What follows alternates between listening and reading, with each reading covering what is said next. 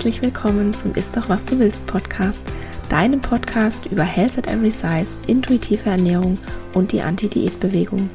Mein Name ist Dr. Anthony Post, ich bin Ernährungswissenschaftlerin und Wissenschaftsjournalistin und ich weiß aus eigener Erfahrung, wie schädlich Diäten für Körper, Geist und Seele sind. Falls auch du deine Diätmentalität, den Kontrollzwang und die Körperscham hinter dir lassen und ein glücklicheres, zufriedeneres und gesünderes Leben führen willst, dann bist du hier goldrichtig. In diesem Podcast geht es nämlich nicht um das Abnehmen oder um Diäten, sondern darum, was du ganz unabhängig von deinem Gewicht hier und jetzt für deine Gesundheit und dein Wohlbefinden tun kannst und wie du endlich Frieden mit dem Essen und deinem Körper schließt. Ich finde es ganz wunderbar, dass du hier bist.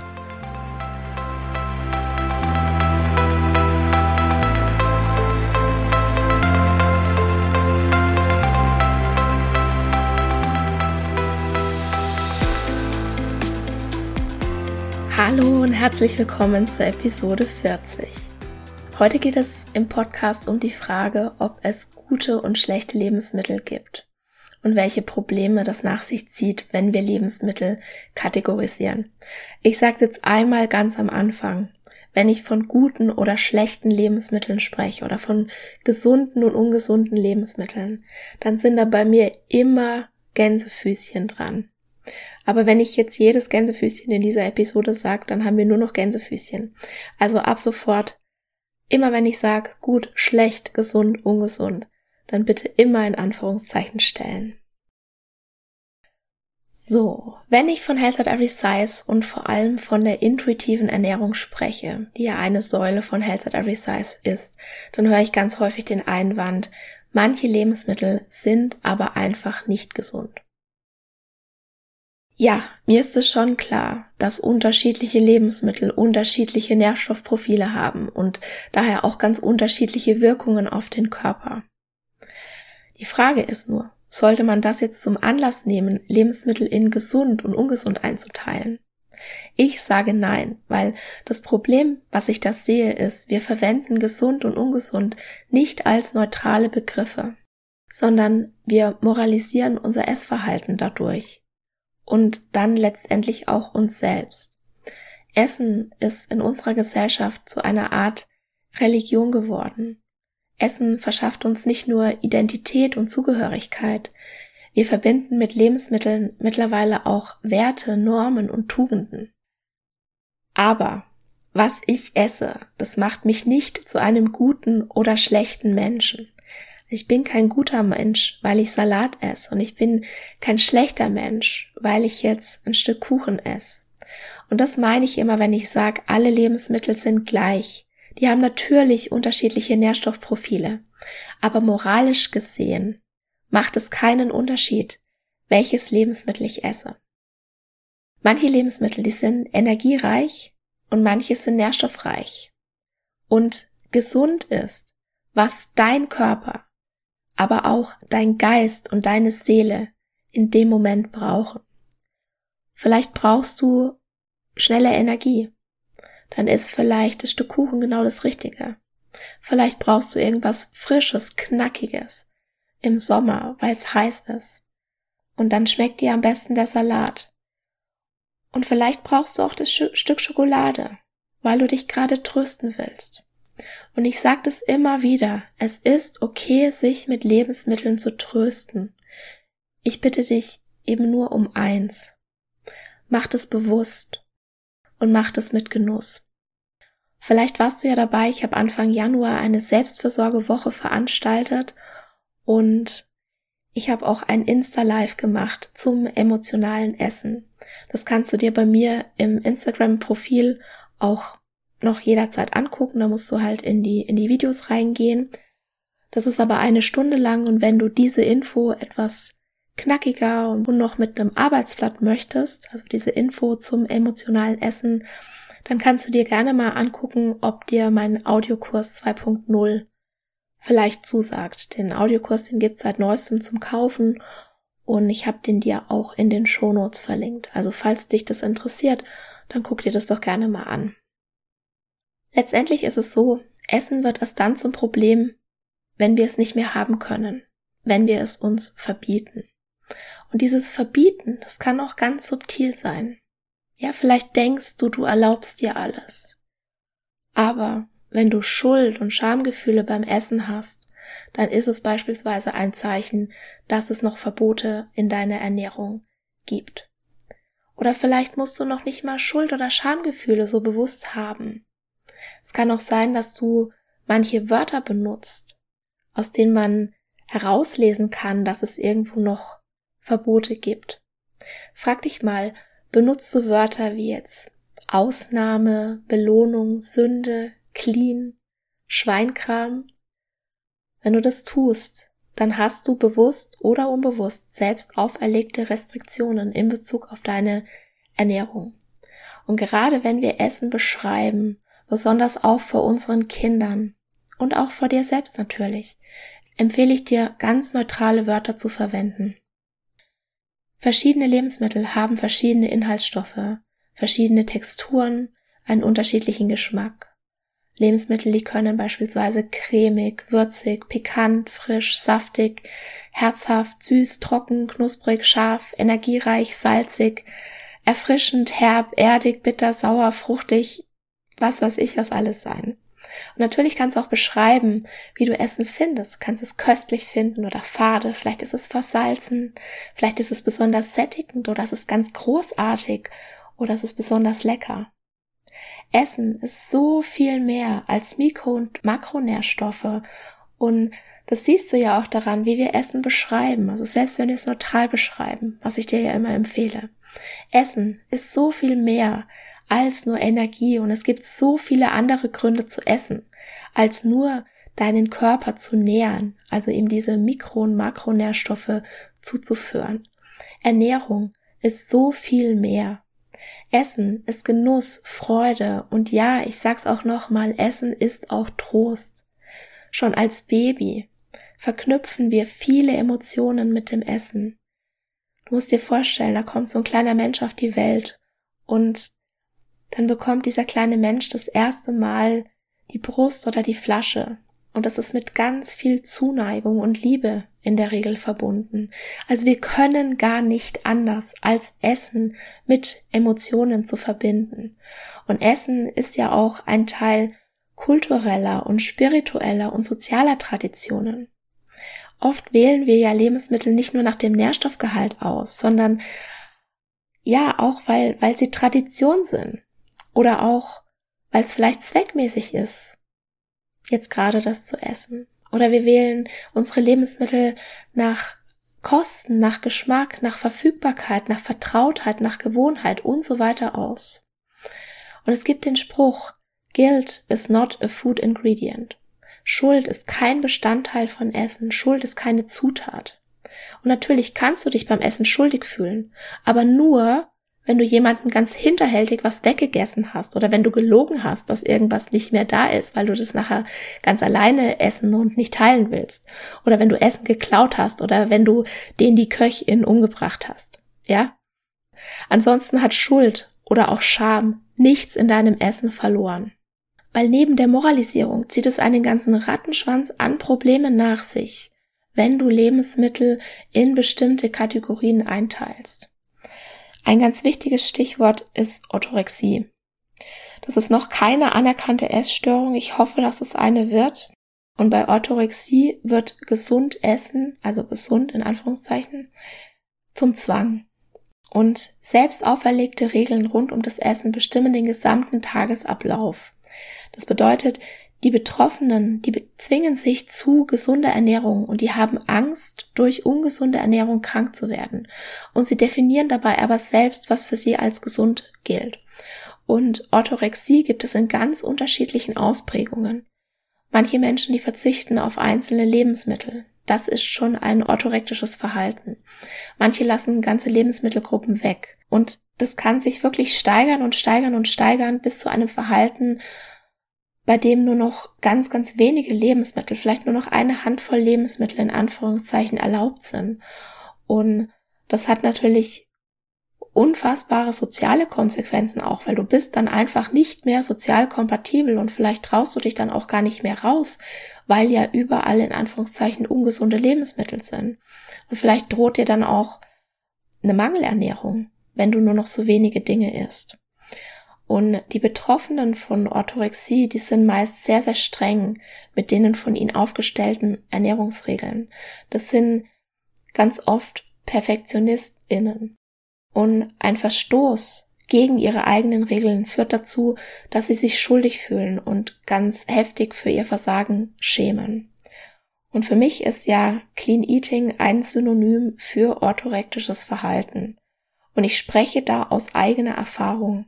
Es ist nicht normal, sich ganz viele Dinge, ganz viele Lebensmittel mit Willenskraft zu verbieten und dann so Tage zu haben, wo man sich denkt, jetzt habe ich schon das und das gegessen, das hat nicht in meinen Plan gepasst und dann brechen alle Dämme und dann artet das zu einem Essanfall aus. Also dieses Verhalten ist nicht normal.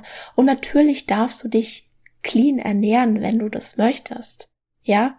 Wenn du aber das Gefühl hast, das bestimmt deinen ganzen Tagesablauf, das tut dir nicht gut und es führt vielleicht sogar dazu, dass du ungesunde Verhaltensweisen an den Tag legst, dann ja, ist vielleicht diese Episode eine Möglichkeit, das mal zu hinterfragen. Was ich jetzt auch ganz besonders fragwürdig finde, sind sogenannte Cheat Days. Und selbst als ich noch ganz tief in meinem Diätdenken war, da haben sich diese Cheat Days irgendwie total falsch für mich angefühlt. Selbst geplante Cheat Days oder was ich am, am schlimmsten eigentlich fand, war zuzusehen, wie sich irgendwelche FitfluencerInnen ein sehr hartes Programm auferlegen und sich danach mit einem Cheat Day in Anführungszeichen belohnen. Und mir fällt es sehr schwer, das als Belohnung anzusehen, wenn jemand so viel isst, dass es der Körper dann wieder loswerden will oder wenn man dann wirklich krank auf dem Sofa liegt. Erst zu hungern und sich dann voll zu stopfen. Das ist für mich das Gegenteil von einem gesunden, respektvollen Verhalten dem eigenen Körper gegenüber. Und das feiert unsere Gesellschaft auch noch. Aber sorry, ich finde das einfach krank. Es gibt kein Lebensmittel, das so schädlich ist wie Schuld und Schamgefühle beim Essen. Denn die verursachen Stress. Und Stress ist wahrscheinlich schädlicher für die Gesundheit als alles, was du jemals essen wirst. Es gibt verschiedene Podcast-Episoden, wenn du dich da nochmal bisschen mehr reinhören willst. Das ist beispielsweise die Nummer 4, Ernährung ist nicht alles oder die Nummer 6, Essen ist keine Medizin und die Nummer 25, wie sich Stress auf Gewicht und Körper auswirkt. Und ich habe dir das natürlich auch wieder in den Show Notes verlinkt. Was ich damit natürlich nicht meine, sind Allergien oder Intoleranzen. Also wenn du jetzt eine Erdnussallergie hast, ja, dann solltest du auch Erdnüsse tunlichst vermeiden. Und es ist definitiv schwieriger, Frieden mit dem Essen zu schließen, wenn man Intoleranzen oder Allergien hat. Ich spreche da aus Erfahrung. Ich kann dir aber sagen, das ist möglich. Und ich habe auch eine ganze Podcast-Episode dazu aufgenommen. Das ist die Nummer 34, Intuitiv Essen trotz Intoleranzen. Also wenn du da betroffen bist, vielleicht magst du da mal gerne reinhören. Ja, falls du dich übrigens wunderst, warum ich heute so ein bisschen komisch klinge, die Birke hat angefangen zu fliegen als ich jetzt gerade hier anfange, das aufzunehmen. Und äh, ja, bei mir ist irgendwie alles ein bisschen zu. Deshalb näsel ich hier so heute vor mich hin. So. Was macht es noch für Probleme, wenn man Lebensmittel kategorisiert oder moralisiert? Ein großes Problem ist, man kann sich das nur von einem sehr privilegierten Standpunkt leisten. Ne? Nicht jeder Mensch kann sich bestimmte Lebensmittel überhaupt leisten oder hat die Zeit, frisch zu kochen oder hat die Ausstattung oder das Wissen, wie man bestimmte Speisen und wie man Lebensmittel zubereitet. Und ich höre dann ganz oft, ja, aber das kann man ja lernen und ja, da muss man halt mal Prioritäten setzen. Aber ich persönlich finde, das ist eine super privilegierte Haltung. Wenn jetzt beispielsweise jemand zwei Jobs hat und alleinerziehend ist oder irgendwelche anderen Herausforderungen, irgendwelche psychischen Erkrankungen, dann kommt da dann noch diese Schuld und Scham dazu, es nicht zu schaffen, gesund zu kochen. Und es macht es einfach noch viel schlimmer. Das hilft niemandem. Und ja, diese Moralisierung, die schließt so viele Menschen aus, die sich dann noch zu ihrer Situation echt scheiße fühlen, weil sie es nicht, weil sie das nicht leisten können. und sich dann vielleicht noch ständig erklären oder entschuldigen müssen. Und ganz ehrlich, Beschämungen verursachen Stress und Stress ist nicht gesund. Da kann man dann noch so viel Grünkohl oder Brokkoli essen, wie man will. Essen macht Stress einfach dann nicht wett. Und soziale Faktoren, die haben sowieso viel mehr Einfluss auf unsere Gesundheit als Essen und Bewegung zusammen. Also es gibt dieses Beispiel in den USA, da ist eine Studie gemacht worden, da wurde Typ 2 Diabetikern wurden Wohnungsgutscheine gegeben. Und nur dadurch, dass sie plötzlich eine gesicherte Wohnsituation hatten, hat sich deren Diabetes signifikant verbessert. Denen wurde nicht gesagt, sie sollen irgendwas anderes essen oder sie sollen sich mehr bewegen. Denen wurde gar nicht gesagt, dass sie irgendwas an ihrem Verhalten ändern sollen. Die haben einfach nur diese Wohngutscheine bekommen. Und das war so ein großer Faktor und das war ein sozialer Faktor. Das hatte nichts mit Verhalten zu tun und es hatte so viel Einfluss auf deren Gesundheit. Und natürlich macht es Sinn, zum Beispiel Blogbeiträge zu schreiben, wie man sich auch mit einem kleinen Budget oder wenig Zeit eine, eine bestimmte Ernährung leisten oder ermöglichen kann. Ne, für die meisten Menschen ist es zum Beispiel gesund, viel Obst und Gemüse zu essen. Ausnahmen sind halt vielleicht hier Fructoseintoleranz oder chronisch entzündliche Darmerkrankungen oder auch wenn du Allergien gegen bestimmtes Obst und Gemüse hast. Ne, dann, dann natürlich nicht. Aber ich sage mal, für den Großteil der Menschen ist es schon vorteilhaft, mehr Gemüse und Obst in ihren Speiseplan aufzunehmen. Das Problem ist jetzt aber, die meisten Blogbeiträge, die kommen aus so einer beschämenden Haltung heraus. Na, wenn du das jetzt nicht machst, wenn du es nicht schaffst, für deine Familie frisch zu kochen, wenn du jetzt nicht ähm, die und die Speise auf den Tisch stellst oder das und das machst, dann bist du keine gute Mutter oder kein gutes Elternteil, je nachdem, wer für die, für die Essensversorgung zuständig ist. Und dann ist das keine echte Hilfestellung. Und ein Stichwort, das eben dazu auch passt, ist Foodshaming. Ich habe einen Artikel über Foodshaming in den Shownotes verlinkt, der ist ganz großartig geschrieben. Und zwar wurde da eine Kulturhistorikerin interviewt und die Essenz dieses Artikels ist, Nahrung und Sexualität sind die beiden Säulen menschlichen Grundverhaltens und wird das eine enttabuisiert, wird das andere tabuisiert. Und sie erklärt es dann über Grundbedürfnisse, warum wir uns beim Essen in, in Extreme flüchten und es ist sehr, sehr lesenswert. Also falls du da Lust hast, schau da gerne mal rein. Häufig ist es ja auch so, dass Verbote Lebensmittel überhaupt erst interessant machen. Ich habe das auch schon ganz häufig angesprochen. Die verbotenen Früchte, die sind die süßesten. Und wenn du dir ein bestimmtes Lebensmittel nicht erlaubst, dann kreisen deine ganzen Gedanken um dieses eine Lebensmittel. Dann willst du das vielleicht haben, auch wenn du das gar nicht magst. Es gibt da auch ganz interessante Studien. Und zwar wenn Kinder bestimmte Lebensmittel nicht haben dürfen, wenn die verboten sind und wenn die kategorisiert werden und wenn die moralisiert werden, dann essen Kinder mehr davon, wenn sie die Chance haben, selbst wenn sie dann nicht hungrig sind. Das sind dann oft die Kinder, die auf einem Kindergeburtstag so viel Süßigkeiten essen, bis es sich, ja, bis, also, ne, bis ihnen dann schlecht ist und die dann vielleicht auch wieder rauskommen. Und sich Lebensmittel zu verbieten, das verstärkt das Verlangen nach ihnen. Das führt also dazu, dass wir diese Lebensmittel erst recht haben wollen. Und auch dieser alleinige Gedanke an Restriktion bewirkt es schon. Du kennst es vielleicht, du hast früher eine Diät geplant, normalerweise ab Montag und dann hast du am Wochenende alles gegessen, was ab Montag verboten sein würde. Und vielleicht hast du auch wirklich gedacht, ich esse das jetzt noch einmal und dann esse ich das nie wieder. Also ich habe das definitiv gedacht. Ich hatte schon sehr, sehr viele letzte Abendmale.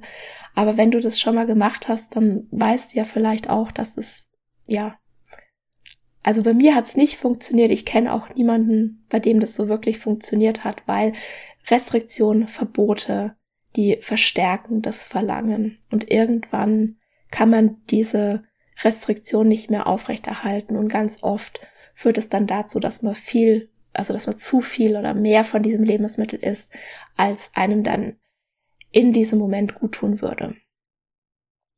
Diese Kategorisierung von Lebensmitteln, die bestärkt außerdem die Diätkultur. Also wir in Anführungszeichen müssen uns auf eine bestimmte Weise ernähren. Wir müssen auf eine bestimmte Weise aussehen. Und solange wir als Gesellschaft unseren Wert über das Aussehen bestimmen, solange wir Gesundheit als moralische Verpflichtung ansehen, fördern wir auch ein negatives Körperbild. Und es gibt Schätzungen, dass nur eine von 40.000 Frauen natürlicherweise so aussieht, wie unser momentan gängiges, in Anführungszeichen, Schönheitsideal ist. Schönheitsideale, die sollen gar nicht erreichbar sein. Deshalb ändern die sich auch. Denn wenn du was nicht erreichen kannst, dann bist du automatisch unzufrieden und dann hast du eine sehr, sehr starke Kaufkraft, weil du ja versuchst durch irgendwelche Produkte, die du dir dann anschaffst, diese Unzufriedenheit auszugleichen. Und unsere Gesellschaft, die definiert uns über unser Äußeres. Und du darfst nicht vergessen, Schönheit ist ein gesellschaftliches Konstrukt.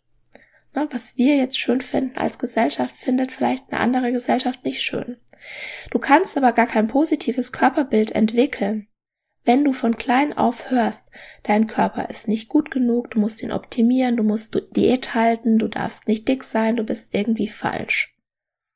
Na? Also diese ganze Sache, tatsächlich, wenn du sagst, ähm, was ich jetzt heute wieder gegessen habe, das war eine Sünde oder das war Schweinkram oder ich bin so schlecht, dass ich das gemacht habe.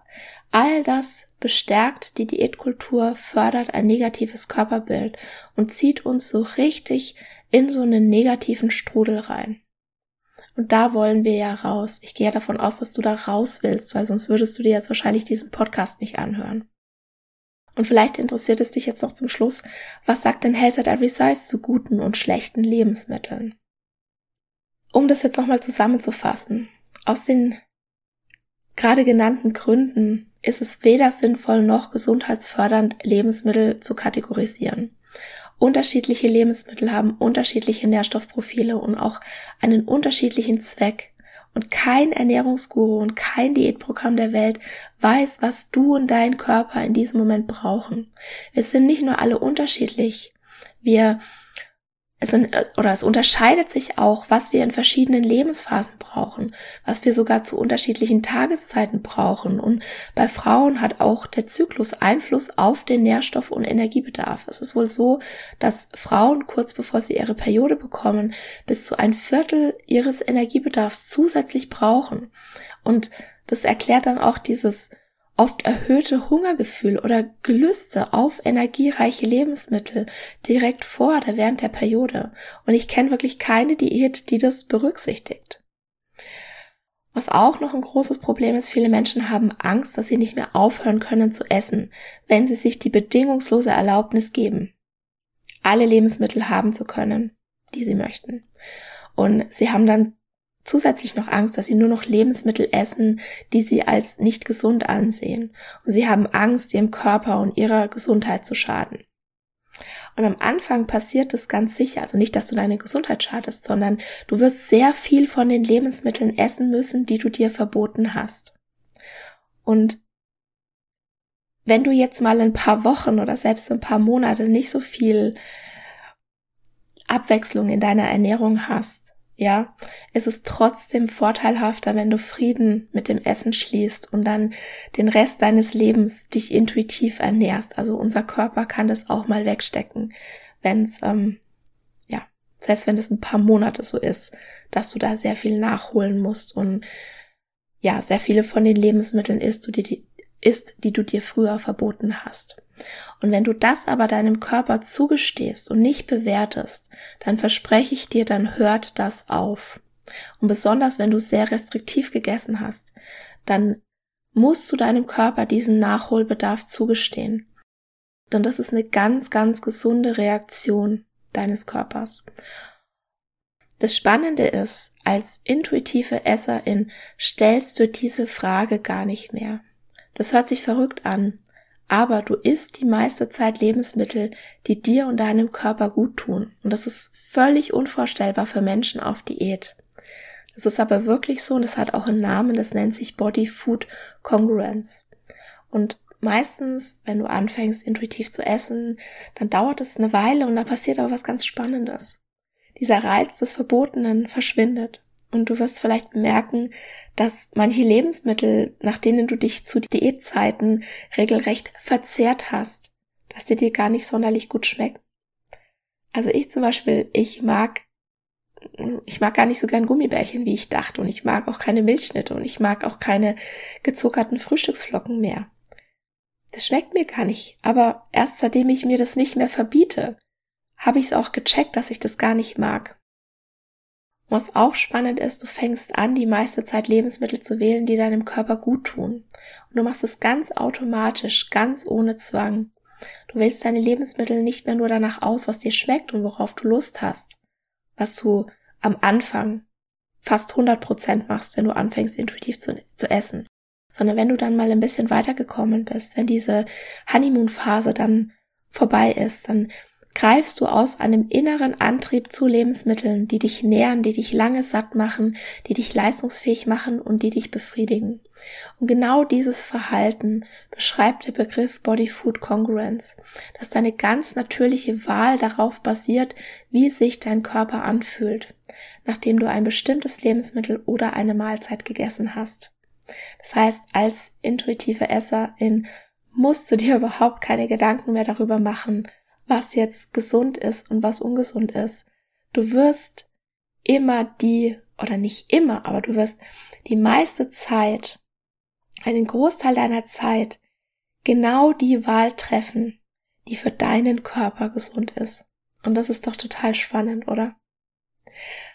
Nächste Woche wird es auch wieder spannend. Ich habe Melanie Dellenbach zu Gast im Podcast. Sie ist Body Respect Aktivistin und ihr Ziel ist es, in der Schweiz eine neue Kultur von Körperrespekt zu erschaffen.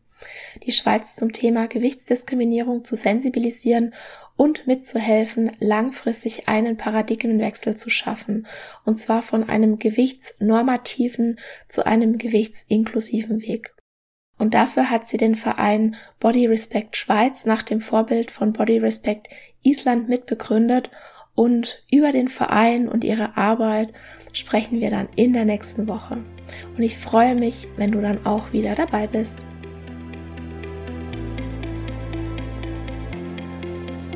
Und das war's für heute. Ich danke dir von Herzen fürs Zuhören und hoffe, dass dir die Episode gefallen hat und dass du ganz viel für dich mitnehmen konntest. Falls du denkst, dass es da draußen jemanden gibt, dem der Podcast auch gefallen könnte, dann freue ich mich, wenn du dieser Person davon erzählst oder ihr gleich den Link zum Podcast weiterleitest. Ganz besonders würde ich mich auch freuen, wenn du bei iTunes den Ist doch was du willst Podcast bewertest, denn damit hilfst du anderen Menschen dabei, den Podcast zu finden und das Konzept von Health at Every Size kennenzulernen. Ich freue mich immer von dir zu hören und gerne kannst du bei Instagram at Dr. Dein Feedback zur heutigen Folge geben oder auch deine Fragen loswerden, falls noch etwas offen geblieben ist. Es ist nicht immer einfach, gegen den Strom zu schwimmen und mit Health at Every Size die Glaubenssätze der Gesellschaft herauszufordern.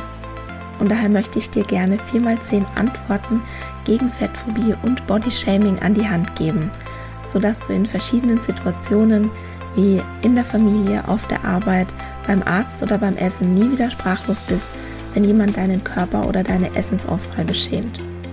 Du kannst dir die Antworten kostenlos runterladen auf meiner Homepage www.antonipost.de und ich habe dir den direkten Link zum Freebie auch in die Shownotes gepackt. Der erste Schritt in dein neues Leben ist, die Diätmentalität in Frage zu stellen und zu begreifen, dass dir Diäten niemals das geben werden, wonach du dich eigentlich sehnst. In diesem Sinne, isst doch was du willst und alles Liebe, deine Antonie.